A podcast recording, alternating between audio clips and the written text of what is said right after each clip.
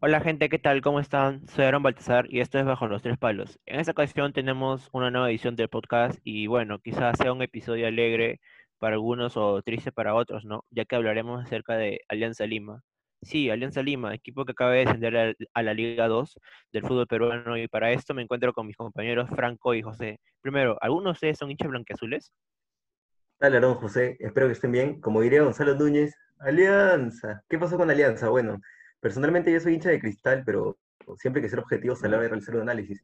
Alianza venía haciendo las cosas bien estos últimos tres años, clasificando a torneos internacionales. La verdad es que no sé qué fue lo que les pasó. Hola, ¿qué tal compañeros? Sí, yo también soy del Cristal, pero antes de todo soy fanático de fútbol.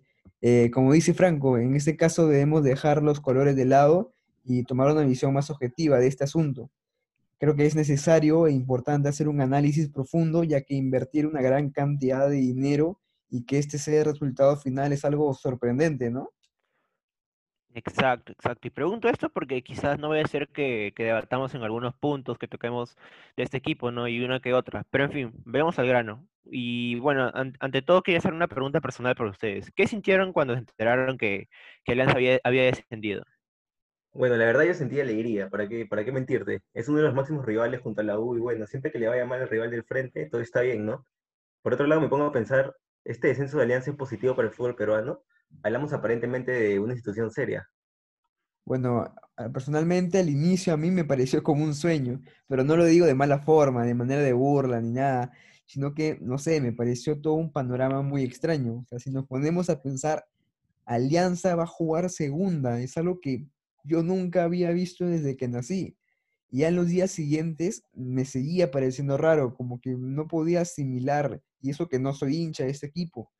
Pero sí, será algo, algo fuerte no tenerlo como rival en la Liga 1 an- y siempre todo respeto ante, ante la hinchada de, de la Blanquiazul. Pues sí, bueno, una pena por el equipo blan- blan- blanquiazul, ¿no? Que recordemos que no tuvo una buena actuación durante las dos fases de la Liga 1. Y teniendo en cuenta los números hablan por sí solos. De los 28 partidos disputados consiguieron solo 6 victorias, 8 empates y 14 derrotas. ¿Qué piensan con respecto a, la performance que tuvo este equipo a lo largo de, toda la liga? Bueno, creo que la performance fue pésima, ¿no? Recuerdo que a inicios de año fueron llegando todos los refuerzos y sinceramente eran fichajes que ilusionaban como Ascuez, Deza, Beto da Silva, Alexis Gómez, Alberto Rodríguez, fichajes que hacían creer que el se podía llevar el torneo caminando, ¿no? Sin embargo, creo que muchos no tomamos en cuenta que muchos de estos jugadores son joyitas, salvo Alberto Rodríguez, por decirlo, y que por otro lado son más tocadores, mientras que Alianza en los últimos años, en los últimos años se tenía acostumbrados al juego de pelotazo, ¿no? Con el sello de Bengochea, quizá el querer cambiar de estilo de juego también les pasó factura. Sí, pero bueno, en cierto aspecto eso es lo que, a lo que todo un equipo tiene que aspirar, ¿no? A elaborar un estilo de juego propio, no valerse de jugadas individuales o como dices, eh, al pelotazo. Pero decirlo es fácil, llevarlo a cabo es otra cosa. Siento que Alianza tenía los jugadores necesarios para crear un juego agradable, pero eso no te garantizaba un plan estratégico exitoso.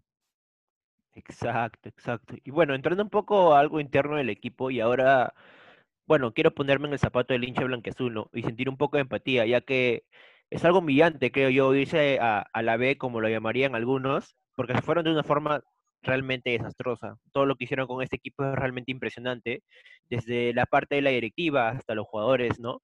Este, realmente un equipo con mucha tradición, eh, perder de esta manera realmente no, como hincha no, no me gustaría, ¿no? Y bueno, ¿cómo se sentirían ustedes sabiendo que su club se está cayendo por culpa de personas X del club y algunos jugadores? Imagino que terrible. Muchas de las desgracias que ha pasado Alianza ha sido por los directivos del Fondo Blanquiazul. Sí, quizás son buenos empresarios o lo que sea, pero no se puede mezclar el hinchaje con las decisiones que se van a tomar a la hora de una elección crucial. Yo creo que esos personajes pensaron más como hinchas y terminaron fracasando y haciéndole un gran daño al club. Sí, debe ser una tristeza muy grande. Como lo mencioné hace poco, eh, los hinchas no tienen culpa de esto. Son los que siempre dan la cara por el equipo, los que siempre apoyan. Y creo que la palabra precisa para esto sería impotencia, ¿no? Saber que como aficionado uno no puede hacer nada y solo te queda ver este doloro- de doloroso paso y prácticamente ver cómo tu equipo se destruye. Bueno, sí, realmente algo que da pena y a la vez impotencia, rabia, ¿no? De no poder hacer nada por, por tu equipo. Pero bueno, tocando otro tema, eh, hablamos del partido que jugaron contra Sport Huancayo, un partido que para variar fue la misma historia de siempre, ¿no? El equipo no jugó nada, siguió utilizando la misma formación de siempre, regalaron balones, no atacaban, realmente la alianza de todo el año, ¿no? ¿Qué sensaciones le dejó ese partido? La verdad yo pensé que Alianza iba a salir con todo, ¿no? Es decir, te estás jugando a la baja, tu rival juega un partido de Copa Sudamericana en cuatro días, tienes que ganar para solo depender de ti, entonces, ¿por qué no salir a darlo todo? Prácticamente el equipo hizo lo que hizo todo el año, no competir, y discúlpeme si soy tan duro, ¿no? Pero es lo que todos vimos. Exacto, estaban jugando, creo yo, el partido más importante de todas sus carreras, donde iba a prevalecer la garra de los propios jugadores antes de su condición física o de su juego, pero bueno, al final, evidentemente eso no se notó, no salieron a darlo todo, no hubo corazón y tampoco hubo juego. Exacto, exacto. Y bueno, otro punto importante que quiero tocar es acerca del tema de los jugadores, ¿no? De, por ejemplo, los fichajes que hicieron a lo largo de, de, todo el año. Y bueno, quiero nombrar algunos de ellos, tales como Asquez. ¿Qué, qué piensan sobre él? Cuando Asquez llegó a Alianza a inicios de año, yo pensé que le iba a dar un salto de calidad no solo a Alianza, sino en la Liga 1. Sin embargo, como vimos, Asquez nunca fue capaz de recuperar su nivel, ¿no? Ese que incluso lo llevó al, al Wolfsburgo de Alemania y jamás se compenetró con el equipo. Todo esto sumado a las decisiones incorrectas que tomó a lo largo del año, comienza a jugar con otros jugadores como esa o Alexi Gómez, ¿no? Sí, tampoco olvidemos el paso de Asquez en la selección.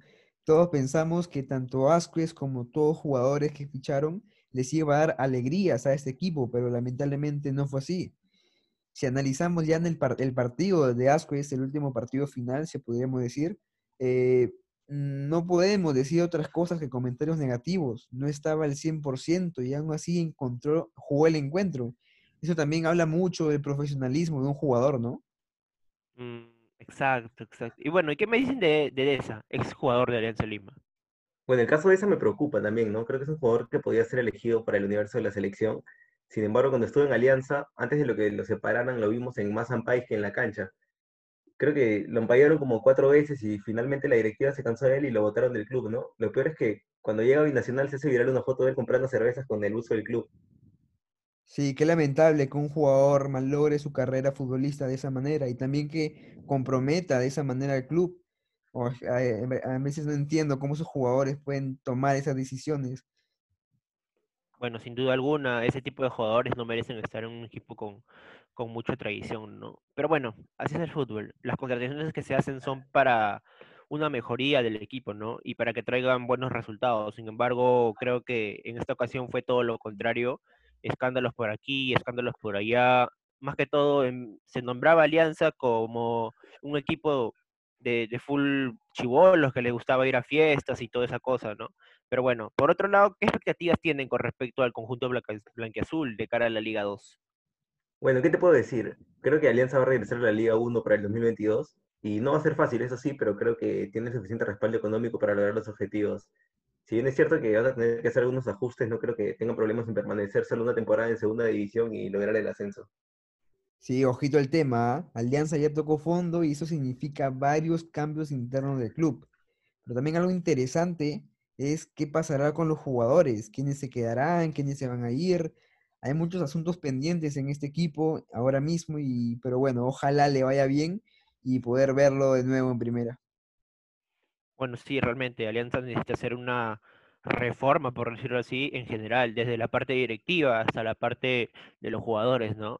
Pero bueno, eh, un último mensaje que quiero dar es que, bueno, los clásicos ya no serán los clásicos sin el compadre, creo yo, ¿no? Un, un Uber sin alianza no es lo mismo, ¿no? Pero nuestro querido deporte es así, a veces te dan alegrías, a veces te dan tristezas, de todos modos, yo, el fútbol da revanchas, ¿no? Y yo confío que el conjunto blanqueazul va a volver a la, va a volver por la puerta grande. Y bueno, eso ha sido todo por hoy, amigos. Nos vemos en otra edición de Bajo los Tres Palos. Mi nombre es Aroma Yazar y fue un gusto estar con ustedes. Hasta la próxima.